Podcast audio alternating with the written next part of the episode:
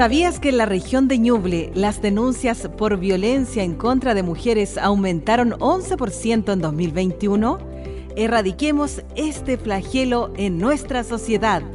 Aquí comienza Diálogos que Salvan, información para prevenir la violencia de género en la región de Ñuble. Les damos la bienvenida nuevamente a un nuevo capítulo de Diálogos que Salvan. La invitada del día de hoy ya está con nosotros Nicole Ulloa Castillo Ceremi, subrogante de la Mujer y Equidad de Género. ¿Cómo estás, Nicole? Bienvenida. Como siempre, es un agrado estar acá en el radio, la radio La Discusión. Comenzamos de inmediato y entramos en este tema tan importante. ¿Cómo ha influido la creación del Ministerio de la Mujer en el fortalecimiento de políticas públicas en favor de la prevención de la violencia de género? Bueno, contar que como CERNAM primero, Servicio Nacional de la Mujer y Equidad de Género, nacimos el año 91, porque entendíamos desde aquellos años ya que existían brechas, inequidad y barreras que teníamos que ir superando, ¿ya? Y bueno, desde el año 2016 que somos ministerio y esto viene también a robustecer las políticas públicas y con un cuerpo ya de ministerio para fortalecer las políticas públicas en pos del desarrollo de las mujeres y poder superar las brechas, inequidades y barreras que tenemos hoy en día y que bueno, con la instalación del ministerio tenemos la instalación de las seremías también, que tenemos las representantes de cada del, de la ministra de la mujer en cada una de las regiones y también eso permite que tengamos una pertinencia territorial y podamos dar a conocer al ministerio eh, la realidad de las regiones y cómo es la lucha para poder derribar las barreras que existen en el acceso a las políticas públicas de, a las mujeres. ¿Qué estadísticas regionales sobre violencia de género maneja la Seremi de Mujer de la Mujer luego de la pandemia? ¿Se han acrecentado las denuncias por violencia física? Sí, efectivamente la violencia ha tenido un crecimiento sostenido. Eh, a través de las denuncias. Eso también podría tener una doble como interpretación de que nosotros como ministerio hemos hecho un llamado a denunciar y creemos que esa es la forma de que podemos llegar también. Ya traje algunas estadísticas eh, que pedimos a la Fiscalía eh, durante la semana pasada y solo al 2022 hemos tenido 1.752 denuncias de enero a septiembre por violencia intrafamiliar contra las mujeres. Esto es lo que se denuncia, digamos, eh, por delito, ya porque sabemos que la violencia psicológica eh, todavía no está considerada dentro de un delito, más bien cuando es repetitiva se, se genera esto del maltrato habitual como causa, pero sí eh, desde la Fiscalía tenemos estas 1.752 denuncias de enero a septiembre, donde Chillán tiene la cifra más alta, que son 755, nos sigue San Carlos con 219, Chillán Viejo con 144 denuncias, Bulnes con 98, Coihueco con 88, Yungay 85, Quillón 58 y San Ignacio 40. Ahí va bajando, digamos, la, la tasa de incidencia, las denuncias, y los delitos más denunciados son, bueno, las amenazas contra personas, que son contra mujeres en contexto de BIF, las lesiones menos graves, el maltrato habitual y el desacato, también el desacato que es, por ejemplo, cuando hay una medida cautelar de prohibición de acercamiento y un hombre, en este caso, no la cumple y se logra acreditar el delito de desacato. ¿Por qué se ha eh, demorado tanto la tramitación del proyecto sobre igualdad salarial? Porque sin duda uno de los tipos de violencia de género que más se observa es el de índole económico. Bueno, nosotros como ministerio reconocemos la importancia de cumplir con el principio de la igualdad de remuneraciones entre hombres y mujeres, o sea, al igual labor, igual paga. Sabemos hoy en día que tenemos una diferencia de un 30% en, en, los salarios entre hombres y mujeres y bueno, la idea de este proyecto es buscar perfeccionar las actuales eh, normas que regulan el principio de igualdad. Conocemos que existen estas dificultades y estamos avanzando en ellos. Tenemos una agenda súper robusta en materia legislativa que estamos trabajando con el Ministerio del Trabajo eh, y Previsión Social y creemos también que es algo que tenemos que abordar y conocer desde el territorio la realidad de lo que está pasando en todas las regiones. El proyecto que modifica el Código Penal en materia de tipificación del delito de violación, más conocido como sin consentimiento es violación, eh, viene a ratificar un cambio de paradigma respecto de cómo se percibe la violencia sexual hacia las mujeres. ¿Se ha avanzado en romper eh, con estereotipos y prácticas machistas? Bueno, yo creo que acá es súper importante que sin importar las razones siempre hay que poner el consentimiento como el centro. Ya no es no y no es otra cosa y sí es sí, como nos dijo la ministra. Un ejemplo claro de esto es no atribuirle tampoco eh, la responsabilidad a las víctimas. ¿ya? Eh, y el ejemplo más claro que tuvimos durante el último tiempo fue el veredicto que se dictó contra Martín Pradena que tuvo tres ejes principales para nosotros como ministerio que recalcamos mucho también desde la ministra de la Mujer Antonio Orellana, que uno fue que se le, em, se le sancionó por todos los delitos que se le habían acusado. ¿Ya? Segundo, el fallo tuvo perspectiva de género se convocó también a la Convención Belén do Pará en ese momento. Y como tercer lugar, y lo más importante también para nosotros, es que se puso el consentimiento de las mujeres en el centro y que es la base, que yo creo que es la base que tenemos que sentar como ministerio hoy en día.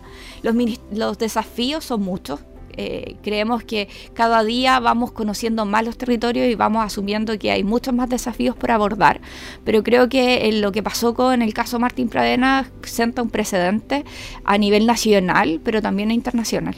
Un antes y un después. Un antes y un después. Estamos conversando con eh, Nicole Ulloa Castillo, Seremi subrogante de la Mujer y Equidad de Género, en Diálogos que Salvan. Actualmente se encuentra un segundo trámite constitucional en el Senado, el proyecto de ley que otorga a las mujeres el derecho a una vida libre de violencia.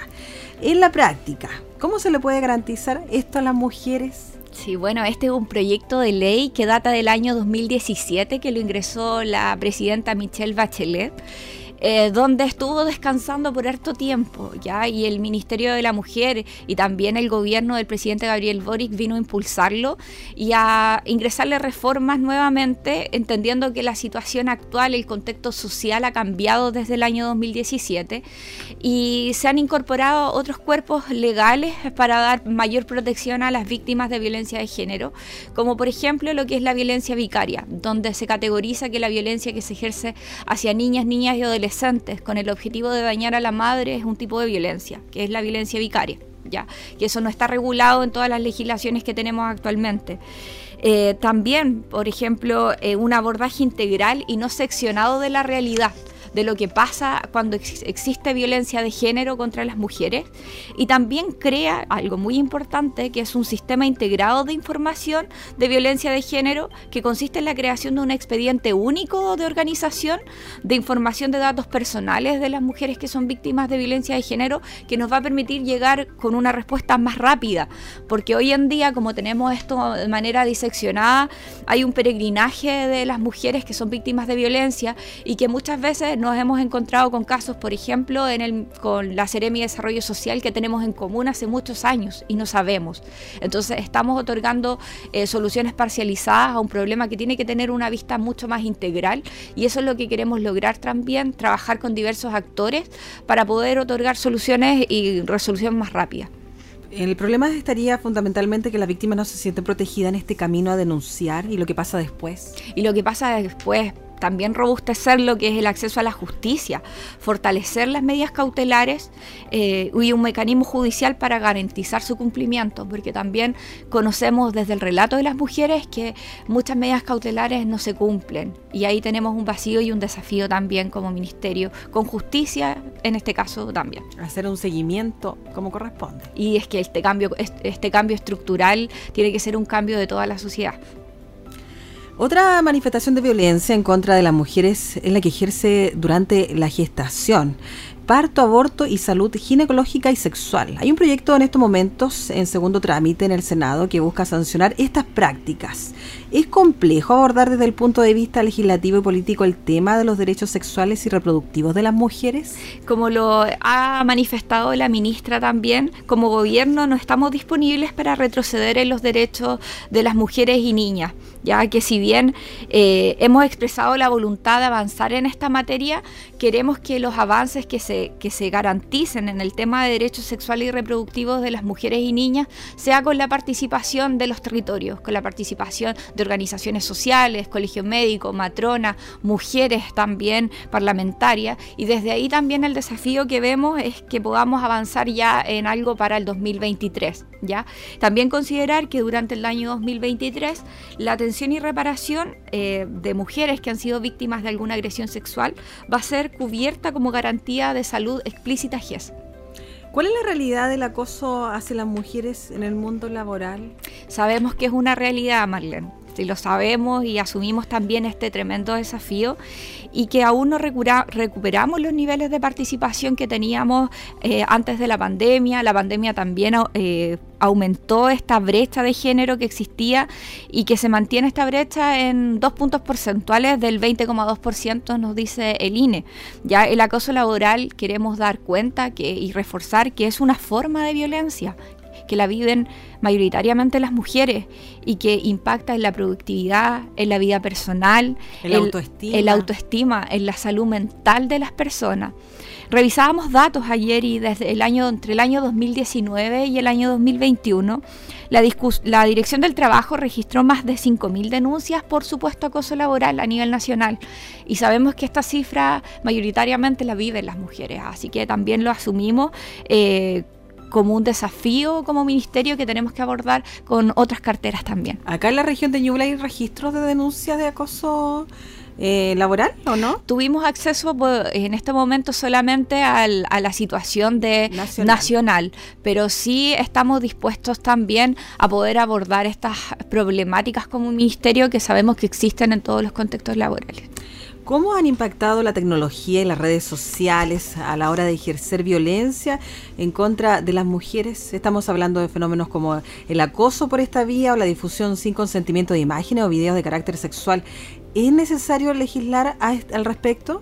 Sí, bueno, hoy en día contamos solamente con una norma que sanciona el ciberbullying escolar ya que es la ley 20.536 de violencia escolar y que nos quedan muchos desafíos también por delante por lo mismo, ya que es importante la labor que cumplen las diversas instituciones públicas en cuanto a la prevención y la visibilización de la violencia cibernética o ciberbullying, también conocida como ciberviolencia, que es otra forma de violencia. Sabemos también que existe una brecha en cuanto al acceso de niñas y, mujeres a, a la comunicación a través de, la información digital. Y que esto que también nos afecta lamentablemente mayoritariamente a mujeres, viene a acentuar la brecha, a limitar el acceso a las mujeres al mundo digital. Y creemos que es algo que tenemos que abordar, eh, que hay que profundizar más en lo que pasa en las escuelas con el Ministerio de Educación, por ejemplo, eh, y con otras instituciones que estén involucradas para que estas situaciones no sigan pasando. Eh, nos hemos encontrado a nivel nacional con casos en que han terminado niñas suicidándose por situaciones de ciberacoso acoso, ciberbullying, como le dicen, eh, y que de hecho hay una fundación, Katy Summer, no sé si la ubica, que los padres fundaron esto después que su hija fue víctima de acoso cibernético, para dar un ejemplo de lo que puede pasar también y cómo ellos han vivido esta situación y que no se siga replicando eh, a nivel escolar o en otros contextos. La promulgación de la ley que hace efectivo el pago de pensiones de alimentos vino a hacer justicia a muchas mujeres que por años se han hecho cargo solas de sus hijos. ¿Es quizá esta una de las formas de violencia contra la mujer más arraigadas de nuestra sociedad? Em, la verdad sí, es una de las formas de violencia más arraigadas en la sociedad y muy es naturalizada. de castigar. Sí, castigar también, porque hoy en día nos decían las cifras que con los retiros de las pensiones del, o sea, los retiros de los 10%, nos dimos cuenta de la realidad que estaba oculta, que, que siempre existió, pero que muy poco nos hicimos cargos como sociedad solo el 13% de las pensiones de alimentos se pagan en Chile. Que no es violenta esa cifra. Sí, no, es menor. Y más del 80% de quienes demandan son mujeres. Entonces estamos viendo que son las mujeres que además de este rol de cuidado que tienen que ejercer de manera absoluta, tienen que hacerse cargo también de, de la mantención de sus hijos, del cuidado. Y eso también trae consecuencias en su salud mental, en su desarrollo profesional, en su desarrollo familiar, de amistades, porque se ven aisladas porque están solas haciendo esto y la ley de la regulación, digamos, del pago efectivo de pensión de alimentos y el sistema nacional de deudores que se va a implementar ahora el 18 de noviembre, viene un poco a entregar criterios de justicia y dignidad a las mujeres que han tenido que peregrinar largamente por los tribunales de familia, pidiendo algo que es justo y que es parte de los derechos fundamentales de los niños y niñas. Eso lo, lo hemos aceptado en nuestra sociedad súper machista, ese lado ahí que, que, no hemos logrado traspasar esa barrera, que no importa si nos hace cargo, no importa, mejor las mujeres siempre llegan ahí, ahí es cierto, decir, bueno, me hago, hay muchas dueñas de casa, muchas mujeres que llevan ahí eh, la labor de la crianza, de él también llevar el sustento a la casa, entonces la participación de ella es la carga tremenda también en todos los ámbitos. Yo trabajé aproximadamente ocho años en programas del Cernamec y trabajábamos con mujeres que han sido víctimas de violencia. Y una de las cosas que hacíamos también orientación era respecto a las pensiones de alimento. ¿Ya? Y ellas, la mayoría nos decían, no, ¿qué le voy a pedir? No me va a dar, eh, ¿para qué tener problemas? Y nosotros le hacíamos el énfasis que era un derecho de sus niños y niñas, pero también sentíamos que estábamos en deuda a través del sistema, porque eh, el proceso era tan largo de repente donde ellas tenían que buscar la dirección de los tipos, buscar dónde estaban los recursos, que también era desgastante y generaba esta revictimización al peregrinar por años por algo que al final no llegaba. ¿Cómo se está trabajando en prevenir la violencia física en contra de las mujeres y los femicidios? Que es un tema central para nosotros como ministerio también y a través del Servicio Nacional de la Mujer y Equidad de Género tenemos un área de violencia contra las mujeres, el área de eh, la línea de violencia extrema también. Como gobierno hoy en día, primero yo creo que manifestamos desde el día uno nuestro compromiso con las mujeres. Eh, el presidente integró a la ministra Antonia Orellana al comité político para incidir también en las decisiones que se tomen con perspectiva de género, eh, centrado en un enfoque femenino feminista. Actualmente contamos con una agenda muy robusta de reformas legales para apoyar a las mujeres, el, el proyecto de ley por una vida libre de violencia, fortalecer el ministerio y fortalecer también el servicio, que es muy importante para nosotros, que nos han dicho que el ministerio va a crecer en aproximadamente un 8% en recursos en el presupuesto 2023 con el objetivo de poder robustecer el trabajo para las mujeres y llegar a los territorios. Y el gran vacío que existe para los familiares, que no eh, se contempla. El apoyo psicológico en todos los ámbitos. Los hijos son, bueno, son, todas hijas, hermanas, eh, tías y finalmente los hijos que quedan en completo abandono. Es que entendemos también la violencia contra las mujeres como un, un problema de seguridad pública. Es un problema social, pero también es un problema de seguridad pública. Y en ese sentido, el compromiso también, como el presupuesto 2023 viene fuertemente marcado en la seguridad, nosotros hemos trabajado tanto con el eh, Ministerio del Interior, con Desarrollo Social, eh, para ver cómo abordamos la violencia contra las mujeres desde las distintas aristas y desde los distintos eh, involucrados en la situación, ya sea los niños, los familiares eh, y todos los que podamos abordar, porque es un compromiso que tenemos que tener como sociedad también. Nosotros desde los ministerios podemos abordarlo, pero también queremos hacer conciencia en la sociedad que tenemos que hacernos parte también de este desafío. ¿Cuáles son los canales de los que dispone el Ministerio de la Mujer para orientar las consultas de las mujeres sobre violencia de género? Bueno, tenemos el Fono de Orientación en Violencia, que es el 1455, que también está presente en las boletas de, agua de, que llegan, de agua potable que llegan a sus casas. Eh, tenemos el WhatsApp, que es el más 569 97007 el chat web, que es cernamec.gov.cl el fono Familia de Carabineros, que es el 149, y para denunciar tenemos los teléfonos, bueno, el 133 de Carabinero, el 134 de la PDI, donde también pueden ir de manera presencial a realizar las denuncias.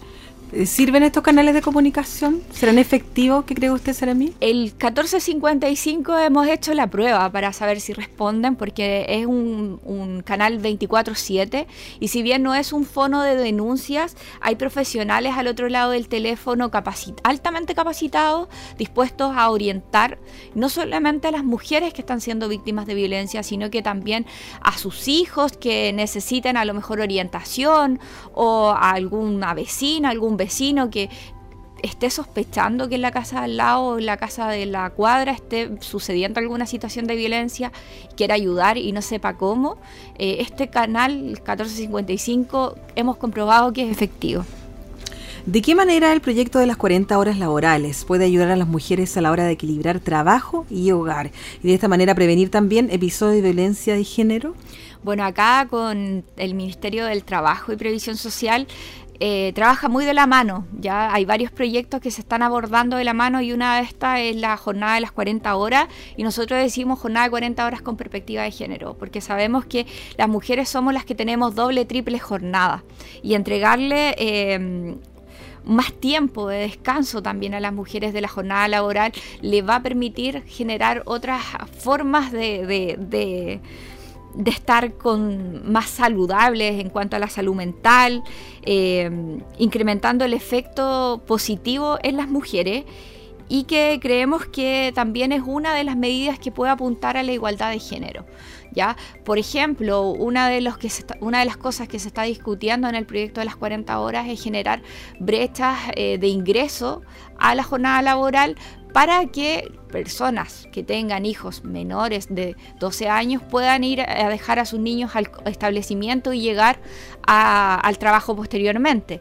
Ir a una reunión de apoderados. Reunión de apoderados. ¿Qué pasa? Que esto normalmente las mujeres lo llegan a consenso con sus empleadores y son ellas las que se hacen cargo. Pero también ahí generamos un estigma de que, chuta, contratamos mujeres, de repente nos dicen, ¿y qué pasa? Que nos piden permiso para esto, para esto otro, y esto qué genera que los permisos sean tanto para hombres como para mujeres y los empleadores también no tengan el estigma de que son las mujeres las que se tienen que hacer cargo. También tiene que ser eh, con, con, los hombres, compartido. Compartido, efectivamente. Todas las labores tienen que ser compartidas. Le queremos agradecer por estar con nosotros, nuestra invitada del día de hoy, a Nicole Ulloa Castillo Seremi, subrogante de la mujer y equidad de género. Muchas gracias Marlene y de verdad muchas gracias por la invitación. Esperamos poder informar de lo que estamos haciendo como ministerio, eh, que queremos llegar a todas las mujeres de la región de Ñuble, de las 21 comunas y ese es el desafío que tenemos como gobierno también. Esto fue Diálogos que Salvan. Esto ha sido Diálogos que Salvan, información para prevenir la violencia de género en la región de Ñuble. Este programa llega a sus hogares gracias al financiamiento del Fondo de Fomento de Medios de Comunicación Social del Gobierno de Chile y del Consejo Regional.